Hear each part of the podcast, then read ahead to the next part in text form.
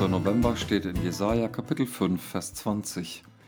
Und dort heißt es: Wehe denen, die Böses gut und Gutes böse nennen, die aus Finsternis Licht und aus Licht Finsternis machen, die aus sauer süß und aus süß sauer machen. Ja, wehe denen, die solches tun, die das, was ganz klar zu benennen ist, irgendwie anders darstellen. Verdrehen oder Verwirrung stiften. Ja, manipulieren könnte man vielleicht sogar sagen. Wehe ihnen. Und viel mehr gibt es eigentlich nicht dazu zu sagen, weil das ist das Wesentliche in diesem Vers.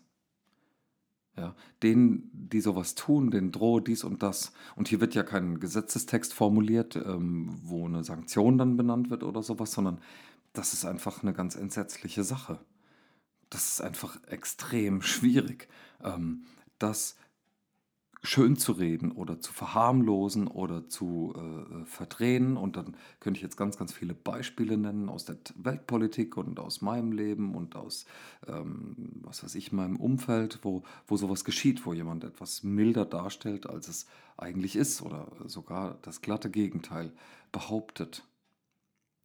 Warum? Weil man diesem Wehe aus dem Weg gehen will. Tja, und das ist eben die Schwierigkeit. Das ist genau das Problem. Aber wer das wer so weit ist, dass er sich von diesem Jesaja-Text, dass er davon angesprochen ist und es vielleicht gar nicht merkt oder, oder so, weil er ihm aus dem Weg geht, ja, dann kann ich nur sagen, viel Glück, denn das ist eigentlich alles, was es zu sagen gibt. Na gut, nicht ganz es gibt ja durchaus noch mehr zu sagen zu dem Vers. Der ist ja auch schließlich lang genug. Also ähm, gebe ich mir jetzt doch etwas mehr Mühe und guck mal auf diese Gegenteile, die hier benannt werden.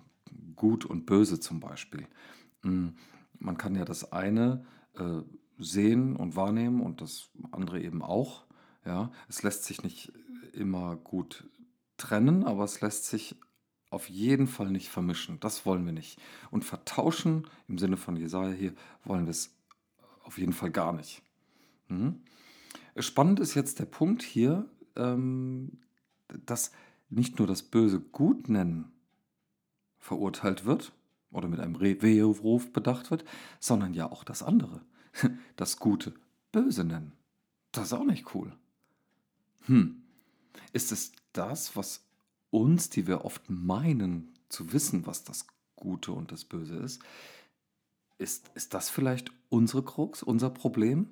Ja, dass wir ähm, beurteilen, dass wo jemand sich Mühe gibt und es probiert und, und, und wirklich, ähm, wirklich dran ist, dass wir dann sagen, ah, das war nix. Und wir tun es ab und legen damit einen Stempel drauf, der sagt, so, kannst du vergessen, ja, ab auf die Müllhalde.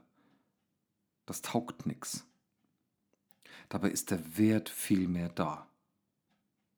Es geht also hier womöglich nicht um, ein, äh, um eine moralische Unterscheidung, gut oder böse, äh, ja, in diesem Sinne ähm, von äh, jetzt ethisch korrekt, ja, sondern womöglich geht es hier ähm, um mehr als das, um das äh, Be- und Verurteilen, das uns gar nicht zusteht.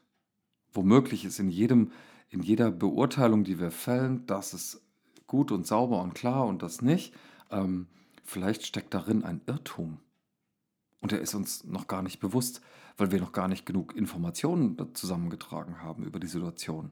Und ganz ehrlich, wenn es um unsere Mitmenschen geht, wer weiß denn schon, was eine Person dazu gebracht hat, ähm, was da ist. Und die Person braucht vielleicht einfach nur Hilfe oder Beistand oder einfach nur einen Zuhörer und schon ändert sich die ganze Lage.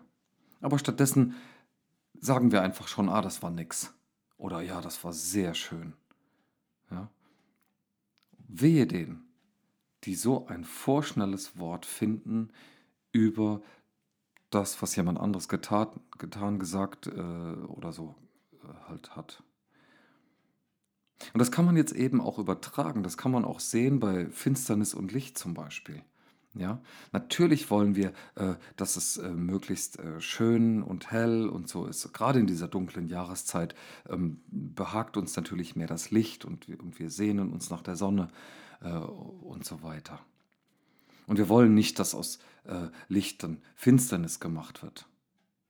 Aber wollen wir etwa, äh, dass aus Finsternis Licht gemacht hat? Wollen wir das wirklich? Oder ist das genau dieser Punkt, dass wir diesem Wehe ja entgehen wollen und wir wollen uns auf der sicheren Seite gerne wiegen und vermeiden deswegen eigentlich das Licht? Wir wollen die Dinge nicht ans Licht bringen, wo wir uns getäuscht haben, wo wir einen Fehler gemacht haben, wo wir bewusst oder unbewusst irgendwie daneben gelegen haben. Genau diesem diesem schrecklichen Moment der, der Selbsterkenntnis, der, dem wollen wir ja in der Regel ausweichen lieber und finden alle möglichen Argumente oder, oder Dinge oder äh, Schuldzuweisungen, ähm, die uns in einem besseren Licht dastehen lassen, obwohl es ganz schön finster um uns ist. Das ist genau diese gleiche Verdrehung wieder, vor der Jesaja eben warnt. Und das mit dem Sauer und Süß ist nur noch mal ein ganz anderer Ausdruck dafür, ähm, dass das, wie wir Dinge erleben, unter Umständen bei anderen ganz anders sein kann. Es ist ja oft einfach eine Geschmacksfrage, ob etwas süß oder sauer ist. Aber sauer steht in der Regel schon für etwas, was verdorben ist oder einfach nicht mehr gut. Äh, und süß steht eben für das, für das Schmackhafte, für das Wohlige, für das, für das Schöne. Ja? Ähm, und wir können es nicht vertauschen. Wir können spätestens beim Geschmack ja, mit geschlossenen Augen, äh, blind für Licht oder, oder, oder Finsternis, ähm, sogar für völlig gewissenlose Menschen, die Gutes und Böses nicht unterscheiden wollen und können und tun. Selbst die müssen irgendwie sagen, also das ist definitiv sauer und das ist definitiv süß. Das wird dann nachher ausgespuckt oder genossen. So einfach ist das. Und wehe denen, die das versuchen zu verdrehen. Ja? Und es gilt in beide Richtungen. Das äh, finde ich so faszinierend an diesem Jesaja-Vers, dass es nicht nur in die eine Richtung geht, wo wir das Ungünstige günstiger darstellen wollen, sondern auch da, wo wir das, was eigentlich echt einen Wert hat, kleinreden, vertuschen oder niedermachen, aus Beweggründen, die genauso ähm, niedrig sein können äh, wie die, die aus der anderen Richtung das Böse eben gut gemacht haben oder das, äh, die Finsternis Licht genannt haben und so weiter. Ja? Am Ende werden wir es schmecken. Am Ende werden wir es spüren, ob uns warm auf der Haut wird oder nicht. Ja? Ähm, am Ende werden wir es merken, ob uns das gut tut und weitergebracht hat oder nicht. Tappen wir immer wieder in die gleiche Falle, in den gleichen Fehler hinein oder nicht. Und dieser Moment, dieser Wehe-Moment, wo wir es merken, wo wir entdecken, oh, das ist jetzt so und so gelaufen, den wollen wir nicht so gern.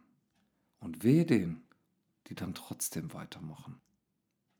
Ich erinnere mich an eine Party, wo im dunklen Schummerlicht da eine äh, Schüssel stand mit verlockenden Schokoerdnüssen und Daniel liebt Schokoerdnüsse und dann greift er beherzt zu und kippt sich so eine Ladung voll in den Mund um dann festzustellen, dass es sich um schwarze Oliven gehandelt hat, auch noch mit Kernen. Und das war dann einfach bitter. Ja, da stand kein Schild, greifen Sie zu bei den Schokoerdnüssen, um mich zu täuschen. Nein, nein, das habe ich schon ganz alleine geschafft. Und jetzt habe ich die Wahl, wahre ich mein Gesicht und kaue genüsslich weiter, wobei ich innerlich vergehe vor Ekel.